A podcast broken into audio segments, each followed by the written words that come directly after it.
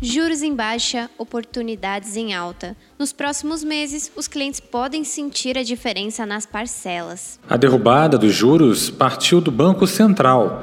Entenda como foi esse movimento e como ele afeta o seu bolso. Eu sou Flávio Oliveira. E eu sou Eduarda Rilebrante. Este é o Plantão da Tarde, o podcast do Plantão em Foco. Acompanhe aqui as principais notícias da sua região. Esta semana, o Banco Central reduziu os juros pela quarta vez seguida. Mas não foi qualquer queda. Os juros atingiram o menor nível desde a sua criação da taxa Selic na década de 80. A cada dois meses, o Banco Central define qual será a taxa Selic que é uma espécie de orientação ou referência para todos os parcelamentos no país. E enquanto está essa taxa? Ela foi jogada de 5% para 4,5% ao ano, o que é muito distante dos juros altíssimos durante o governo Dilma Rousseff, por exemplo. Em julho de 2015, essa taxa chegou a 14,25%. A taxa Selic ela é usada para ajustar financiamentos de carros e casas, por exemplo. Pois quando os juros estão em baixa, as pessoas se sentem mais confiantes e propensas aí a parcelar as coisas.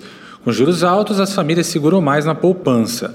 Porém, a corrida aí das famílias para as compras tendem a aumentar a inflação. Então, né, manter a economia girando sempre é um desafio, principalmente aí para o Banco Central, que fica numa espécie de corda bamba. Na prática, essa baixa histórica se refletiu imediatamente nos juros do cheque especial e do financiamento de imóveis. A Caixa Econômica Federal anunciou que a partir já da próxima segunda-feira vai começar a aplicar os juros de 6,5% ao ano, mais a taxa referencial para compra de imóveis.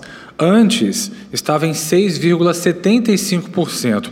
Inclusive, essa nova proposta pode ser estendida para contratos já assinados. Vamos ao exemplo. Pode parecer pouco, mas num financiamento de 700 mil reais durante 30 anos, o comprador pode economizar 24 mil reais. Essa projeção é da Associação Nacional dos Executivos de Finanças, a ANEFAC. Mas por enquanto, apenas na Caixa Econômica. Os bancos privados ainda não ajustaram os juros. E na outra ponta, para quem não tem a casa própria à vista, né, tem novidade no cheque especial também. Os juros no cheque vão cair de 4,99% para 4,95% ao mês.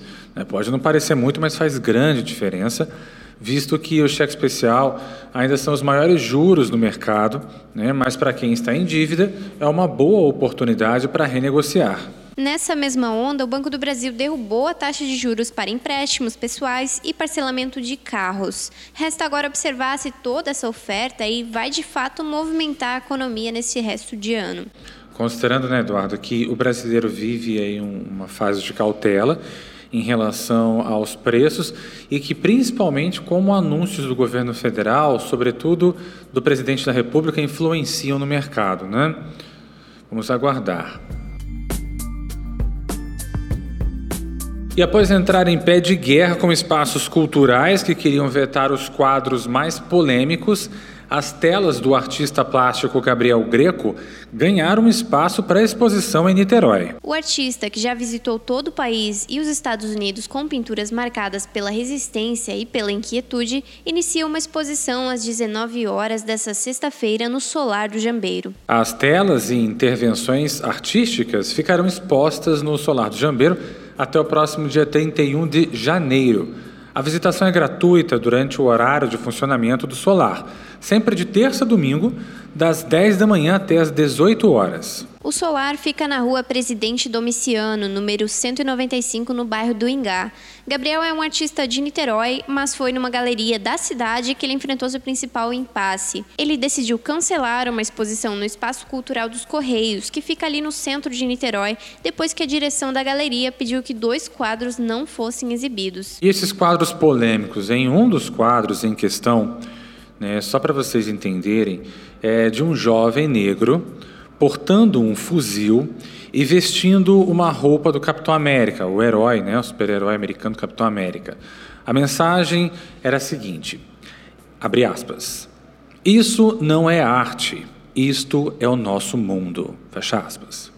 O outro quadro em questão era o de um homem com uma tatuagem de suástica, halteres e roupa de mergulho. Na tela se lê, aspas, nunca fomos tão boçais. Fecha aspas. O artista comentou sobre a expectativa para a abertura da exposição e a polêmica do espaço dos Correios. É, meu trabalho, na verdade, eu faço sempre o tempo inteiro de uma, uma crise, crise existencial humana né, que a gente vive é, atualmente, né?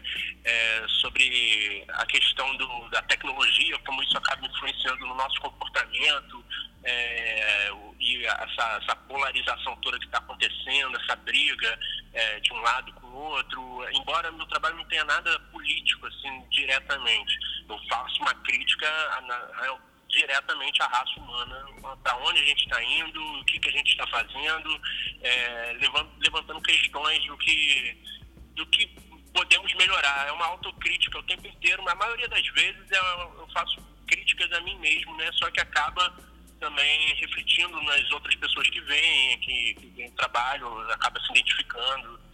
E é, é isso.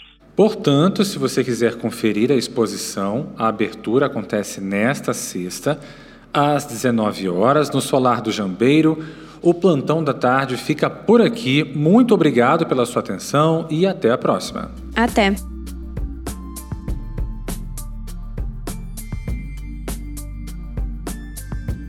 Essa edição contou com a apresentação de Flávio Oliveira e Eduarda Hillebrandt, sonoplastia de Ramon Ribeiro. Essas e outras notícias você também confere em nosso portal www.plantãoemfoco.com.br e ainda pelas redes sociais Facebook, Instagram, Twitter e Spotify. Você acompanha o Plantão da Tarde às segundas, quartas e sextas, sempre às 14 horas.